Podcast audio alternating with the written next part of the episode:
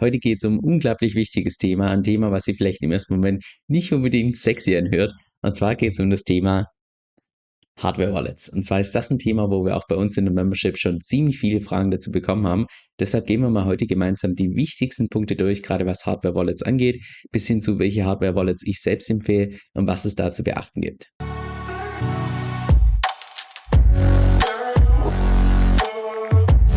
Also lass uns auch direkt reinstarten. Und zwar habe ich erst vor kurzem auf meinem YouTube-Kanal diese Umfrage gemacht, wo ich im Wesentlichen gefragt habe, welche Hardware-Wallets meine Community entsprechend benutzt wo der Großteil weiterhin entsprechend Ledger benutzt, teilweise auch Trezor, teilweise Bitbox und ungefähr 20% davon haben angegeben, dass sie derzeit gar keine Hardware-Wallet benutzen. So, und an der Stelle wette ich, dass es garantiert mehr in meiner Community sind als 20%. Das ist der erste Punkt. Und der zweite Punkt, dass ich persönlich ganz stark davon ausgehe, dass diese 20% Stand heute noch keine Hardware-Wallet benutzen, weil sie vielleicht einfach gar nicht wissen, was genau so eine Hardware-Wallet macht und warum das so wichtig ist. Also lass uns auch mal direkt ganz vorne starten mit der ersten Frage, was denn überhaupt so eine Hardware-Wallet hier macht, beziehungsweise lass uns die Frage mal umkehren, was so eine Hardware-Wallet vielleicht nicht macht. Und zwar sind auf so einer Hardware-Wallet hier keine Kryptowährung irgendwie gespeichert sondern stattdessen nur der Seed, also das, was dir im Prinzip dann auf der Blockchain auch Zugang gibt zu deinen Kryptowährungen. Dieser Seed wird mit diesen Hardware-Wallets hier generiert und darauf gespeichert.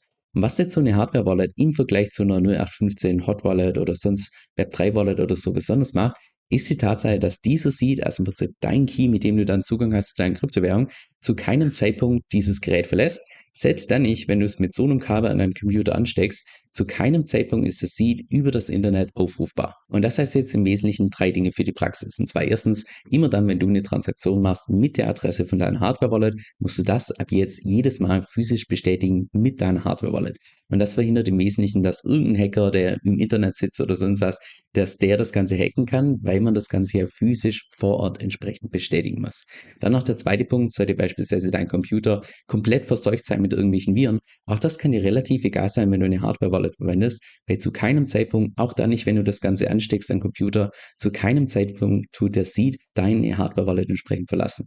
Oder auch beispielsweise der dritte Punkt, Thema Web3-Wallets, beispielsweise Metamask oder Rappi Wallet, sollte es da mal zu einem Hack kommen. Auch da kann dir das relativ egal sein, solange du eine Hardware-Wallet verwendest und du den Seed über deine Hardware-Wallet entsprechend generiert hast. Wie es beispielsweise erst hier vor kurzem vorgekommen ist mit der Atomic Wallet. Jeder, der diese Wallet verwendet, verwendet hat und darüber entsprechenden Seed erstellt hat. Da gab es erst vor kurzem Hacks in Höhe von mehr als 100 Millionen. Sowas kann dir beispielsweise nicht passieren in dem Moment, wo du eine Hardware-Wallet verwendest. So, wenn du das verstanden hast, dann merkst du auch mal selbst, wie unsinnig es ist, wenn man beispielsweise über eine Hot Wallet, wie beispielsweise Metamask oder Rabby Wallet, seinen Seed erstellt hat. Das heißt, seinen Seed über das Internet erstellt hat und dann im Nachhinein mit so einer Hardware-Wallet entsprechend absichert was man theoretisch machen kann, aber für die Praxis genau das verfehlt ja den Sinn und Zweck von so einer Hardware-Wallet, weil wir ja hier den Vorteil haben, dass zu keinem Zeitpunkt dein Seed über das Internet aufrufbar ist. Aber in dem Moment, wo du schon dein Seed übers Internet entsprechend erstellst, ja, dann verfehlt es den Sinn und Zweck von einer Hardware-Wallet komplett. Das heißt, jeder, der das macht, also ein Seed übers Internet erstellen und dann im Nachhinein absichern, der hat jedes Mal ein Restrisiko. Und eine DeFi-Space ist schon unsicher genug. Da braucht man es aus meiner Sicht nicht noch extra drauf anlegen. Das heißt es konkret für die Praxis, dein Seed einzig und allein mit so einer Hardware-Wallet hier entsprechend generieren, danach zu keinem Zeitpunkt dein Seed irgendwie im Computer oder im Internet eingeben, sondern dein Seed bleibt offline. Das ist ja gerade der Punkt, warum wir so eine Hardware-Wallet haben. Und danach stattdessen einfach mit dem Kabel deine Hardware-Wallet im Computer verbinden. Und danach kannst du dann deine Adressen von der Hardware-Wallet in die Metamask oder beispielsweise Rabby Wallet oder was auch immer du für eine Web3-Wallet verwendest, kannst du dann importieren und damit indirekt über so eine Web3-Wallet deine Hardware-Wallet hier verwenden. Damit bist du, was Sicherheit angeht, schon mal auf einem ganz hohen Level. Also da kann es kann natürlich immer was anbrennen, ein gewisses Restrisiko gibt's immer, aber damit bist du auf jeden Fall schon mal, was die Sicherheit angeht, auf einem relativ hohen Niveau. Jetzt, wie das Ganze funktioniert mit dem Importieren, da gibt's zig Anleitungen im Internet. Meistens ist es auch so, dass wenn du eine Hardware-Wallet bestellst, dass dann direkt in der Anleitung das Ganze verlinkt ist. Das heißt, solltest du jetzt beispielsweise in der Vergangenheit deinen Seed über die Metamask erstellt haben und dann es im Nachhinein mit deinem Ledger abgesichert haben oder beispielsweise du hast dein Seed über einen Ledger erstellt oder auch Dresser oder Bitbox und so weiter und hast den dann manuell beispielsweise in die Metamask eingegeben oder in die Rebel Wallet, dann würde ich persönlich so vorgehen, dass du zunächst mal sämtliche Kryptowährungen, die derzeit auf der Adresse drauf sind, die würde ich an eine externe Wallet schicken. Es kann auch kurzfristig eine zentrale Exchange sein. Danach würde ich dieses Gerät hier entsprechend zurücksetzen, einen neuen Seed erstellen, danach sämtliche Kryptowährungen wieder auf diese neue Adresse draufschicken und danach das Ganze importieren, also deine Adressen importieren in beispielsweise die Metamask und die Rabi Wallet. Und ja, das kostet ein paar Transaktionsgebühren, aber für das Thema Sicherheit im DeFi-Space Geld auszugeben. Das Geld ist bestens investiert. Okay, wir wissen also jetzt schon mal, was eine Hardware-Wallet ist, für was das Ganze da ist. Jetzt stellt sich natürlich die Frage, welche Hardware-Wallet sollte man verwenden? Und da finde ich persönlich, um ehrlich zu sein, macht es nicht so einen großen Unterschied. Solange du eine namhafte Hardware-Wallet bestellst und das Ganze direkt vom Hersteller, kannst du aus meiner Sicht eigentlich nicht wirklich was falsch machen. Also definitiv vermeiden solltest du beispielsweise, dass du eine No-Name-Hardware-Wallet bestellst oder beispielsweise über einen Drittanbieter. Aber wenn du die, ich sag mal, allgemeine Regeln einhältst, dann ist es vollkommen egal, ob du dich für ein Ledger entscheidest, ob du dich für ein Trezor entscheidest oder beispielsweise eine Bitbox. Jetzt ich persönlich benutze derzeit noch primär den Ledger Nano S Plus, der derzeit ungefähr 79 Euro kostet und nach wie vor der Marktführer am Markt ist. Aber da muss man auch dazu sagen, dass Ledger in letzter Zeit zwei Dinge gemacht hat, die ich persönlich ziemlich uncool fand, wie zum einen, dass sie hier diese Ketten promoten, wo man, ja, wo indirekt promotet wird, dass man mit seinem Ledger hier in der Öffentlichkeit als Kette rumläuft. Also wer sowas approved hat, muss man sich wirklich im Kopf fassen. Und zum anderen natürlich, und das hat wahrscheinlich jeder mitbekommen, dieses Riesenfiasko um den Ledger Recovery Service, das jetzt irgendwann in Zukunft durch ein Firmware-Update erlaubt wird, dass der Seed die Hardware-Wallet entsprechend verlassen kann, weil das genau der Sinn und Zweck von der Hardware-Wallet entsprechend ist. Aber abseits davon macht Ledger aus meiner Sicht einen guten Job. Was mich persönlich ganz zu Beginn ein bisschen gestört hat, ist, wenn man den Ledger benutzt, dass der dann innerhalb von einer Minute oder so dann sich wieder automatisch lockt, man ständig diesen PIN wieder neu eingeben muss, bis ich dann mal selbst festgestellt habe, dass man diese Zeitdauer in den Settings auf bis zu 10 Minuten erweitern kann.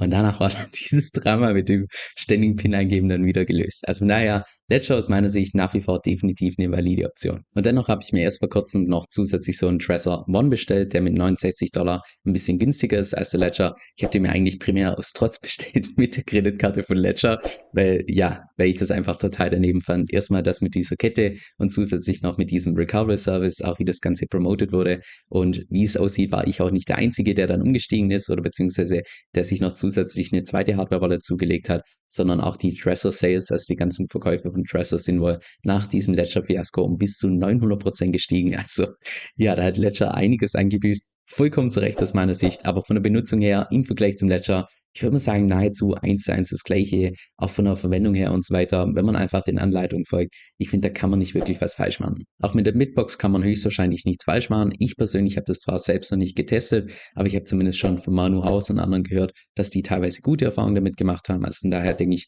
das ist definitiv auch eine valide Option. Kostet nur von den Gebühren her, ja, ungefähr fast das Doppelte vom Trezor und ungefähr das 1,5-fache vom Ledger. Das heißt, zusammenfassend, das Wichtigste ist zunächst einmal, dass eine Hardware-Wallet verwendest ist. So kann ich ja definitiv ins Herzen legen. Jetzt welches Modell genau, ganz ehrlich, aus meiner Sicht macht es nicht so einen großen Unterschied, solange du einfach eine namhafte Marke verwendest, das Ganze direkt vom Hersteller bestellst, nicht irgendwie über einen Drittanbieter, da kannst du eigentlich im Wesentlichen nichts falsch machen, solange du dann natürlich den Seed über dein Gerät hier erstellst und danach zu keinem Zeitpunkt irgendwie ins Internet oder im Computer eingibst, da kannst du schon beim Thema Sicherheit aus meiner Sicht schon mal einen fetten Haken dran machen. Ich habe auch bei der Way erst vor kurzem hier eine Liste erstellt mit allen Krypto-Tools und allen Krypto-Services, die ich derzeit für meine Krypto-Investments verwende, sowohl Gratis-Tools als auch kostenpflichtige Tools. Die habe ich dir hier alle aufgelistet mit einem entsprechenden Tutorial. Falls du da mal reinschauen möchtest, das habe ich dir unten in der Beschreibung verlinkt. Ich werde auch schauen, dass ich diese Liste jede Woche einfach aktuell halte, sodass du da einfach alle Tools findest, die ich derzeit beispielsweise selbst verwende. Jetzt das Blöde in YouTube ist meiner Meinung nach, dass es einfach so ein Stück weit safe versetzt ist. Weil wenn jetzt tatsächlich mal irgendwelche wichtigen News rauskommen,